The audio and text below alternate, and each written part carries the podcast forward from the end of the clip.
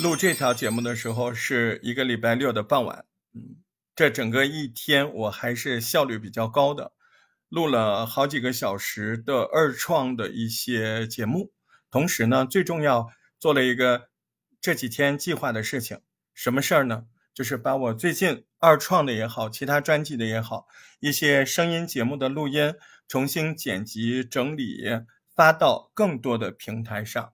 而且呢，我都是提前投放，我也把喜马拉雅最近需要提前投放的节目安排了一部分。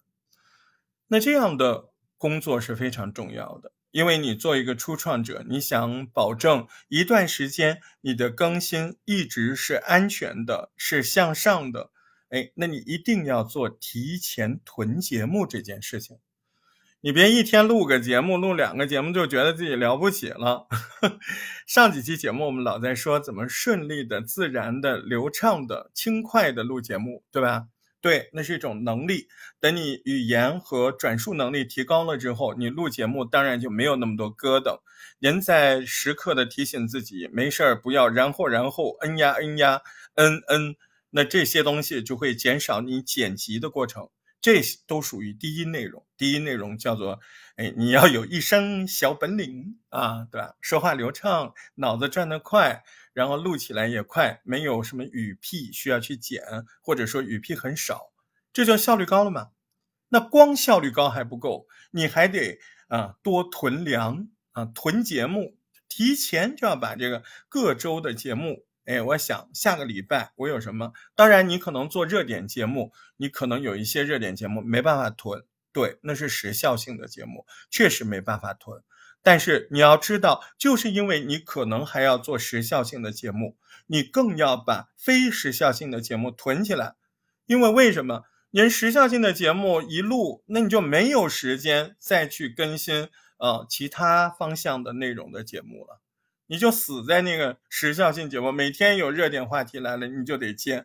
您从来也没想着我别的内容多来一点，还有热点话题里有一些它不是新闻性的，它是话题性的、概念性的，您就可以录好了之后，不要马上发送，你再录一个马上发送的，你把那个时效性不是特别强的，你能不能在家存点粮啊，放到下个礼拜呀什么的，对吧？你要建立这种意识，比如说，哎，你看现在咱们创作营几个小伙伴，他们参加了录故事、民间故事，哎，我觉得他们几个就是特别开心。我看到他们这几天的变化，哪怕是个小嘚瑟，我也替他们开心。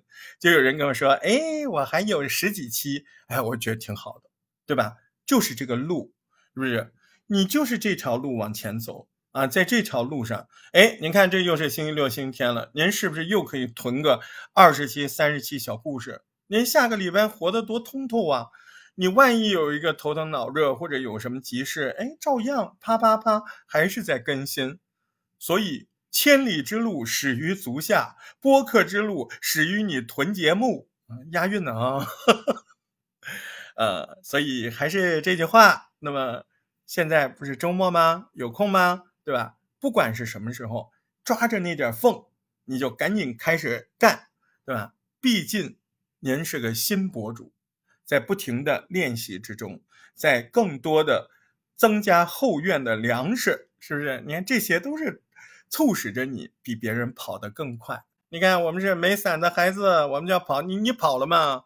哎，你你不就得跑吗？你现在赶紧跑起来呀，多录几个节目啊！我这条录完了，我赶紧还要去录节目。希望我们一起往前跑。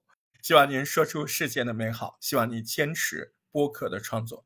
下回再见喽！加群加群，小伙伴们，微信搜索大石头八幺八，大石头汉语拼音全拼加上阿拉伯数字八幺八，马上打开一个全新世界。